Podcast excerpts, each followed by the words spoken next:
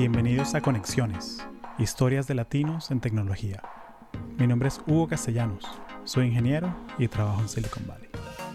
Conexiones es un podcast sobre tecnología y la gente que la construye, su carrera profesional, cómo llegaron a donde están y qué harían para llegar ahí si tuviesen que empezar de cero. Porque al final del día no es solo lo que tú sabes, sino a quién conoces en el camino. Acompáñame en este viaje para descubrir el poder de las conexiones. Bienvenido a Conexiones, muchas gracias por hacer el tiempo. Eh, cuéntame un poco sobre ti, ¿cómo fue que llegaste a, Silicon Valley? Bueno, gracias por, por, la invitación, Hugo, primero. Un gusto estar acá. Em, ¿Cómo llegué a Silicon Valley? Vengo de Argentina, soy originalmente de Argentina, eh, estuve ahí 27 años. Siempre fue, desde que tengo memoria al menos, fue mi sueño venir a estudiar a Estados Unidos, por lo menos, hacer un curso, hacer algo. Eh, siempre pareció imposible por los costos, por los tiempos. Una, clase, una familia clase media en Buenos Aires, Argentina, es muy complicado llegar acá con, con, los costos. Pero, pero bueno, eh, he trabajado allá eh, y después quise hacer un máster para, para venir a Silicon Valley. Pensé que lo International Business School. Y ellos tienen varios campuses en el mundo y uno era en San Francisco, y yo tenía experiencia en tech, tenía experiencia en marketing, y, Silicon Valley era como la meca para eso. Y, y, fue como, bueno, apliqué a las becas, apliqué a todo el mayor posible de funding, eh, y apliqué a todas las cosas que podía para, para sacar algo de plata de apoyo de acá, de Estados Unidos. Em, y, y lo pude hacer. Y vine a estudiar acá a Halt en el 2015 a un MBA, full time MBA de un año. Y eso me abrió la puerta a no solo a quedarme, sino a aprender muchísimo más y a, conocer muchísima más gente. Pero ese fue el, el, el, vehículo por el cual pude, pude llegar aquí. ¿Tú crees que hacer un MBA, lo que aprendiste en el MBA, en las clases, eh, o sea, es algo que lo aplicas día a día o ves más valor en el tema del networking, de conocer gente, en la experiencia? ¿Cómo, si tuvieses que poner un número como que 50-50, ¿cómo, cómo evaluarías tú esa, esa experiencia hacer el MBA? Sí, eh, es una pregunta.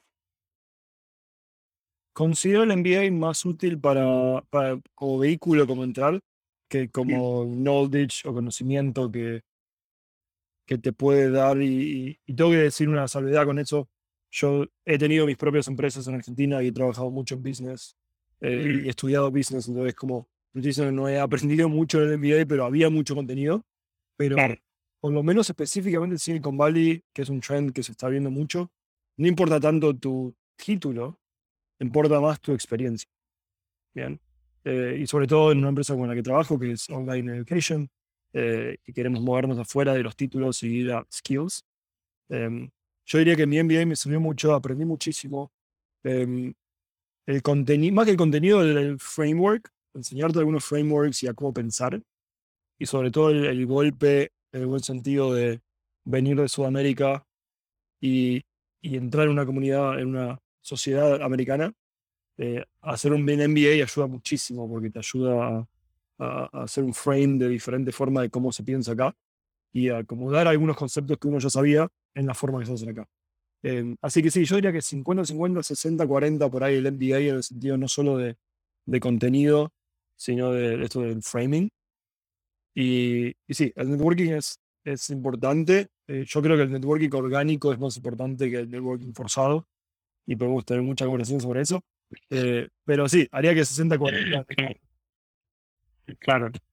Sí, y, y, y, le agregaría el tema también la ventaja del visado, ¿no? Que si tú vienes de fuera y ya tienes esa cabeza de playa en Estados Unidos o en donde sea que hagas tu MBA, es mucho más fácil ver oportunidades y entrevistar y, y ya, y sobre todo en Silicon Valley, ya las empresas tienen todo este, este framework de, ok, talento internacional, ¿cómo lo traemos? Eh, y, y sí, es mucho más fácil hacerlo ya en el sitio que desde el país de donde estés. Oh, totalmente, totalmente. La visa de estudio, diría que, que y el MBA fue el vehículo para entrar y la visa de estudio fue lo que me permitió quedarme. Claro. Por, por, haber hecho un MBA que no era técnico, tenía un año de CPT, que es un año de trabajo autorizado. Em, y después, en ese año, me aseguré de empezar en una empresa que me pueda auspiciar la visa, la H1B. Em, que gracias a Dios me salió la visa, porque mucha gente no le salió y se tuvo que volver a su país. Claro, problema. Fui eh, bendecido porque me ha salido la visa en su momento eh, y todas las renovaciones hasta que, hasta que después ya eh, me voy a la Green Card, pero, pero sí, la visa es muy importante, es, es muy importante. ¿Cómo, ¿Cómo, fue que llegó Springboard a tu, a tu radar? O sea, ¿cómo fue que, que te enteraste que existía? ¿O tú eras estudiante? ¿O cómo, cómo fue que llegó a tu, a tu esfera? Sí, buena pregunta. Eh, yo estoy trabajando en Way.com, que es un service marketplace en, en Fremont, en California. Y básicamente era el director of marketing y era mucho de user acquisition, user acquisition y vender online parking, eh, events online. No tengo nada contra eso, pero no era nada que sea fulfilling para mí. Trabajaba en eso porque necesitaba la visa, como decíamos recién, eh, y aprendí un montón, aprendí una barbaridad.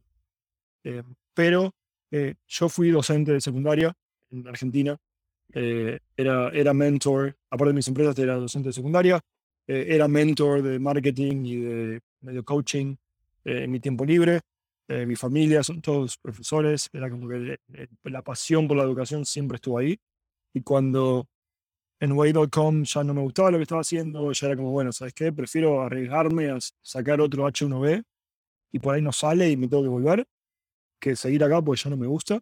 Lo que hice fue entrar a Angel.co, AngelList, y, y filtrar, dije, yo quiero trabajar en startups, quiero trabajar en San Francisco, no quiero trabajar en Fremont, a una hora y media de San Francisco.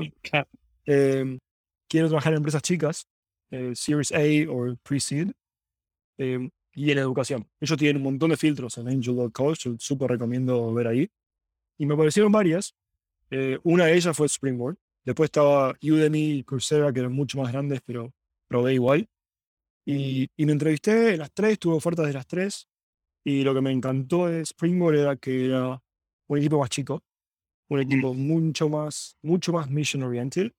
Y una de las cosas importantes que tiene Springboard es que es, eh, trabajamos con accessibility, right? Y nosotros vendemos cursos, sí, de 7, 8, 9 mil dólares con Joe Guarantee, si tenés el permiso de trabajo, ¿verdad? Bueno, si no conseguís trabajo, te devolvemos la plata. Lo peor que puede pasar es que aprendiste gratis, ¿verdad? Y, y empezamos a poner un montón de, de scholarships, y, tratar de que más eh, comunidades de, de, de, menores recursos puedan acceder a nuestros cursos. Y, conocí en las entrevistas, conocí al founder, co-founder, y, es gente hermosa, realmente. Eh, entonces me, me, convenció y me la jugué. Y aplicamos para el H1B. Salió un RFE, que es un Request for Evidence, que es tipo, hey, para, danos más información. Yo dije, oh my God. Eh, pero funcionó todo bien. Por suerte, de vuelta, estuve iluminado en esa. Qué bueno. Y, y, avanzamos con eso. Qué bueno, qué bueno. Y, y, me gusta mucho tu, tu, trayectoria dentro de Springboard porque, o sea, que empezaste de contratista y ahora eres director en la empresa. Mm. Que, que saben que, o sea, en los startups los títulos son muy, son, fluyen mucho, ¿no? O sea, tú puedes decir que, sí, yo soy el, de pronto la persona de ventas, soy el director de Revenue Success. O, sea, como que te lo puedes inventar mucho. Pero, pero me gusta mucho eso, o sea, que tienes que, que creíste en la empresa, eh, te la jugaste, o sea, arriesgando la visa. Eh, cuéntame un poquito sobre qué, qué es lo que te mantiene en Springboard, o sea, qué son las cosas que tú dices, eh, wow, estoy en el sitio correcto. Sí. Em, una muy grande es el qué estamos haciendo y por qué lo estamos haciendo. Eh, vender, todas las startups venden, puede decir, ofrecemos servicios, cualquiera, pero todas venden algo. Eh, claro, hay que pagar las cuentas. exacto. Eh, educación es algo que yo firmemente creo que puede cambiar el mundo. más gente con más educación de cualquier tipo es el es una de las cosas que, puede, que tiene mayor impacto en el mundo para mejorar cosas, ¿verdad? Entonces, estar trabajando en educación ya es un plus muy grande. Después es, la gente de Springboard está completamente loca con la mission que tenemos. Eh, nunca he visto gente tan motivada, exigente y exigente en el buen sentido, de, querer mejorar el producto, de querer mejorar las, las métricas, incluso cuando ya están bien, de querer mejorar la experiencia para el estudiante, de querer reducir eh, la cantidad de gente que hace refund, no solo por la plata, sino por la mala experiencia del estudiante que puede tener por no haber conseguido trabajo. Eh, y estuve, ya voy más de cuatro años en Springboard, éramos 50, ahora somos 200 y pico. Y el core sigue igual. Eso es muy difícil. Yo he trabajado en empresas, en mí mismo, startups, una vez que crece, eh, te la jugabas y ves como para dónde va la plata. Eh, el, core de Springboard sigue siendo igual, sigue siendo eh, transform a million lives, que es nuestra mission, pero eh, ayudar a que cada uno pueda get their full potential, right? Como que cada persona pueda encontrar la forma en la cual conseguir el mejor trabajo que pueda tener. Y, y trabajar con mentors, mi equipo lidera todo lo que es mentorship, hiring, onboarding. Y cuando hablo con los mentors y te dicen, this is my dream, my dream job, o te dicen, Ayer me llegó un mail de un alumno que me dijo que consiguió un trabajo y me puse a llorar. Y son tipos que laburan, no sé, uno es director de, de una organización del gobierno de Estados Unidos en cybersecurity y el tipo me dice, me aburre mi trabajo y esto de mentorship me, me, llena el corazón, ¿verdad? Entonces, es que escuchar el impacto, el impacto. escuchar esas historias y saber el impacto que estamos teniendo es como, ok, sí, me levanto de la cama y me pongo a trabajar que es lo que no me pasaba con la empresa que estaba antes. Eh, y así que soy muy, muy afortunado de haberlo encontrado. Qué bueno.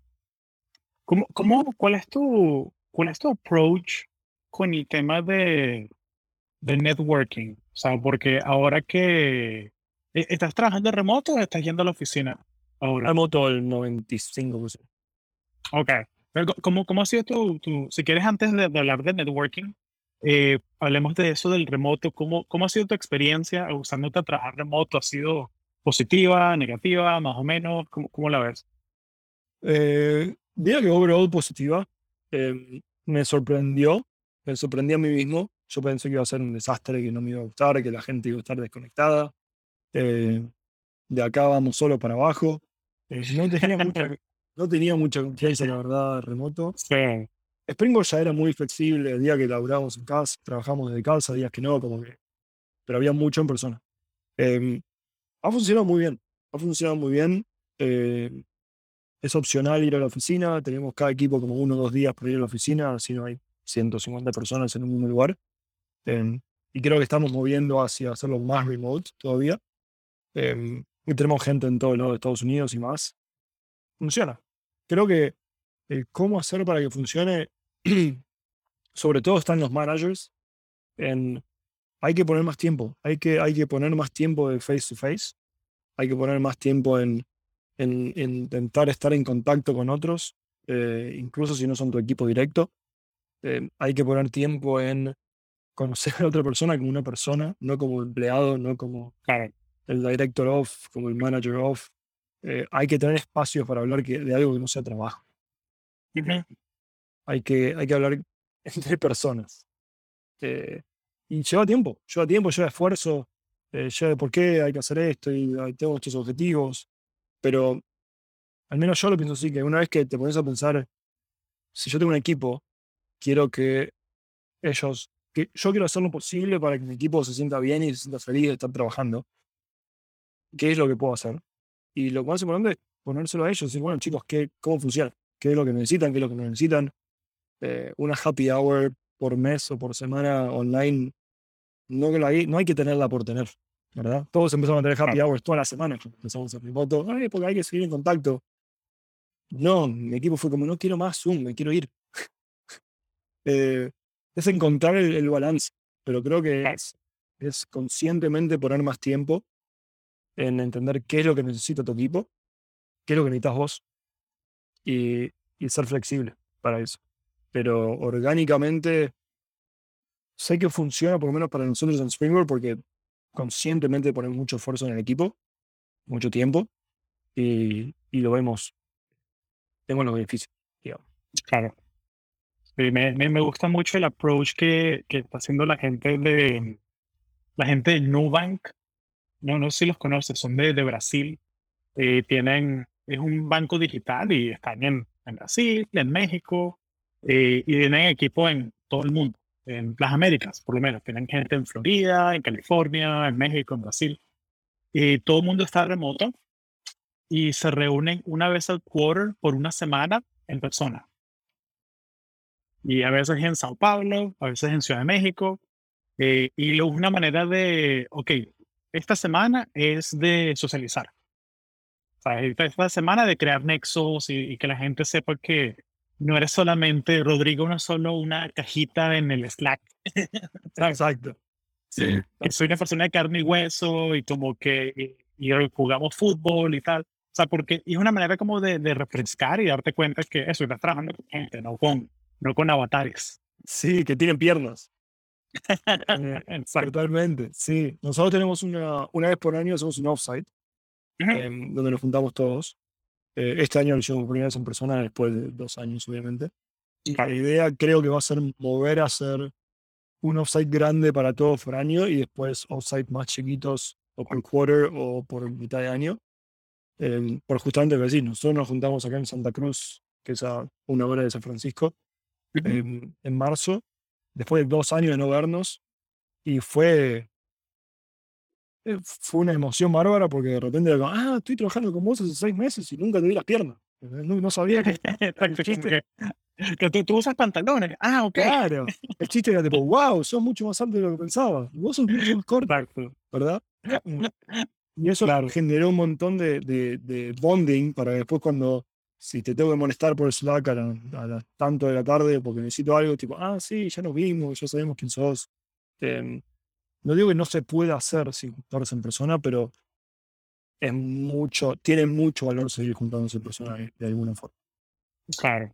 Sí, ya, ya después de que la gente se acostumbró a que no hay, no hay que commute si no quieres.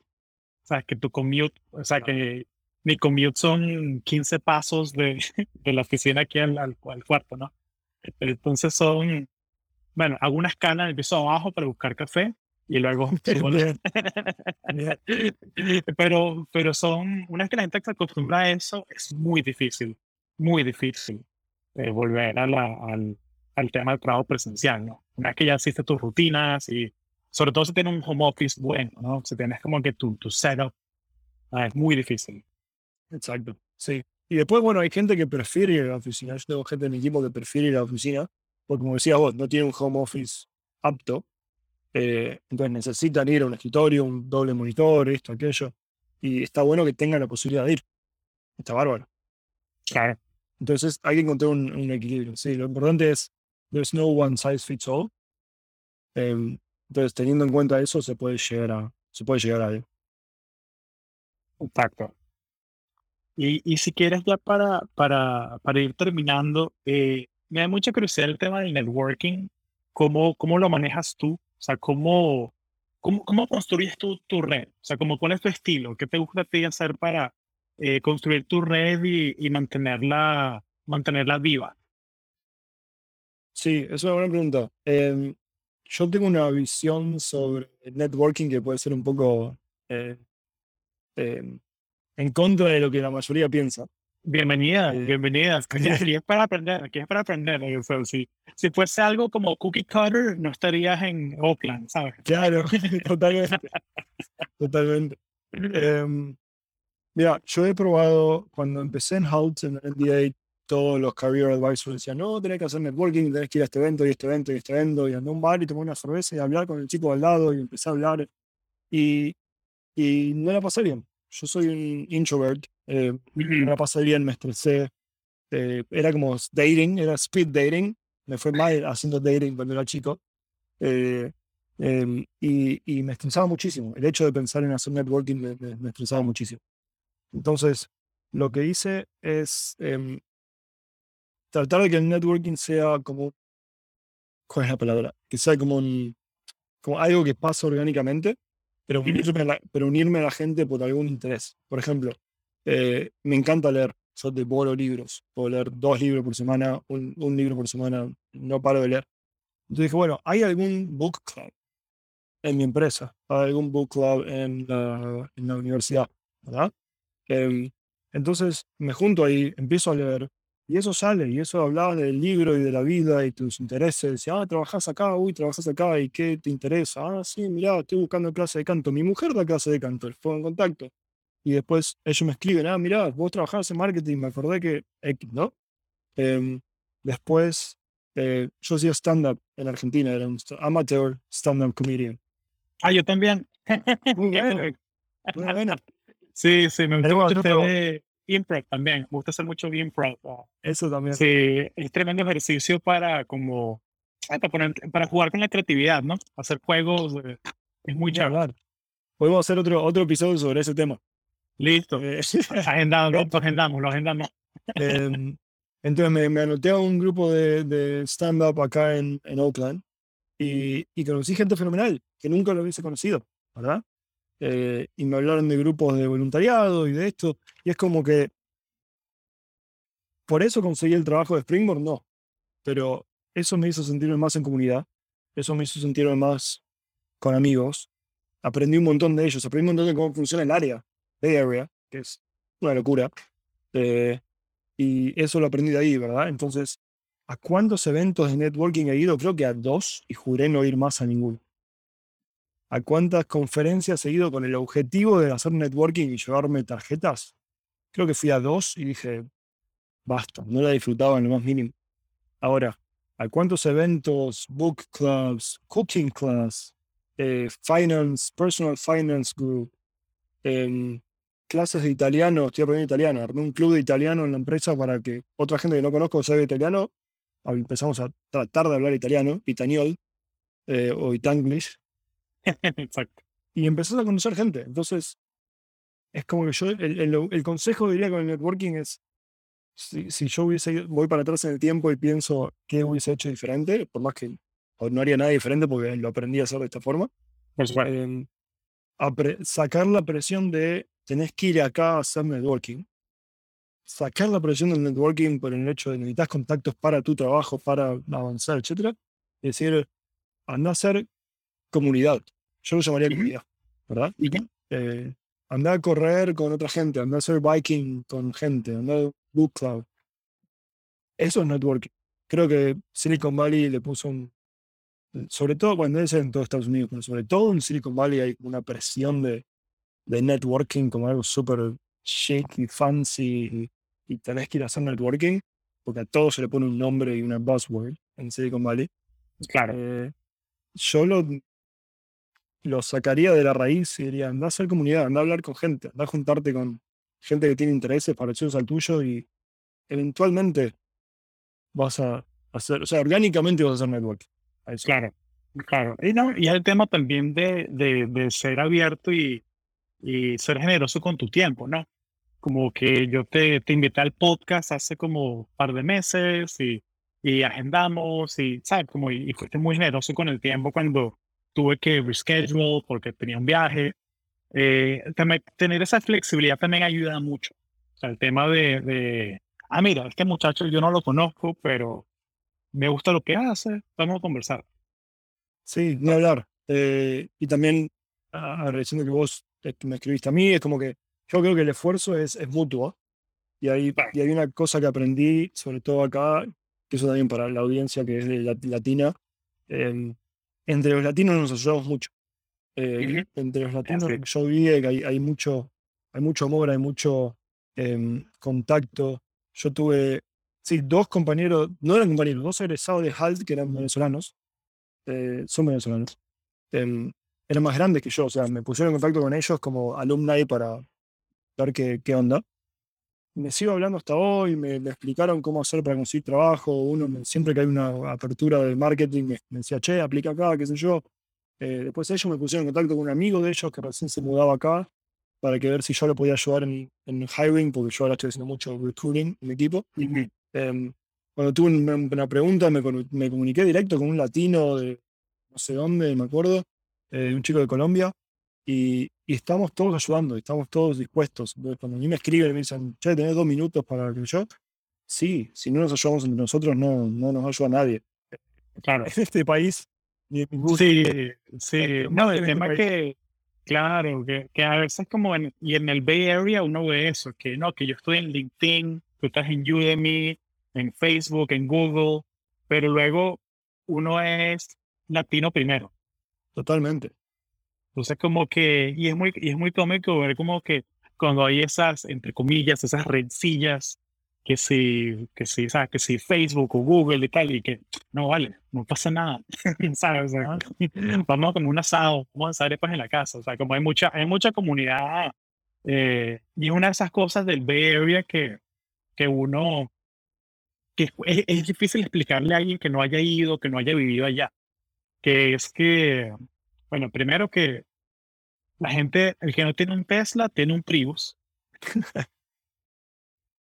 y que va a ser el, como que el único sitio de Estados Unidos donde vas a ver a conocer millonarios así en, en Starbucks con los zapatos con Converse o con, con literales sandalias en Skechers, ¿sabes? Como que en, sí, con, eh, o sea, es una cosa muy, muy loca del, del Bay Area, no sé, es el agua, no sé qué tiene. Sí, sí, sí. Pero sí, pero es un sitio muy especial, es un sitio muy especial y, y por eso, o sea, esa estrategia, si vienes de afuera y no puedes venir con un startup directo, esa estrategia del MBA en Holt también se la, se la recomiendo a mucha gente que, que quiera hacer el, el salto a, a la- las grandes ligas, ¿no? Del, del Bay Area. Sí, ni hablar. Y, y cuando están averiguando para, ya sea Holt o cualquier otro MBA que, que haya por acá, como, como decíamos recién, contactar primero, más allá de la gente de la universidad, a, a latinos. Y yo tuve muchísima suerte contactando a latinos que me ayudaron a, todo lo que era hacer acá. No hay, no hay vergüenza. Hoy, hoy por- Sí. mañana, mañana por ti, ¿verdad? Claro, no, para eso está LinkedIn. O sea, LinkedIn es para eso, es para ver, allá va la gente que se graduó del MBA aquí, dónde están ahora, qué están haciendo ahora.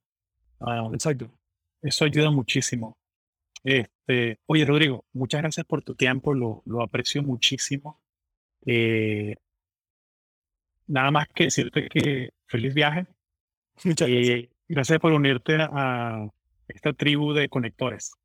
Por favor, gracias a vos por la invitación. Si alguno quiere, como decíamos recién, quiere estar en contacto conmigo, me buscan Rodrigo Aronas en LinkedIn y feliz de conectar y ayudarlos en, en lo que pueda.